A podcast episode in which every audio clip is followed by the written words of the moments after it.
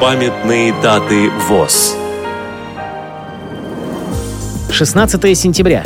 95 лет со дня создания Санкт-Петербургской региональной организации Всероссийского общества слепых. 16 сентября. 95 лет со дня рождения Марата Васильевича Бирючкова, журналиста, библиографа, тифлолога, заслуженного работника культуры Российской Федерации, почетного члена Всероссийского общества слепых, участника Великой Отечественной войны.